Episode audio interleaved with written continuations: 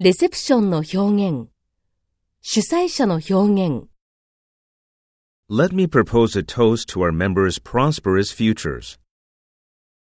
Let's drink to the 50th anniversary of the founding of our society. May I ask you to join me in raising our glasses to the great invention of Dr. Takata? Are you ready? Please make sure your glasses are full.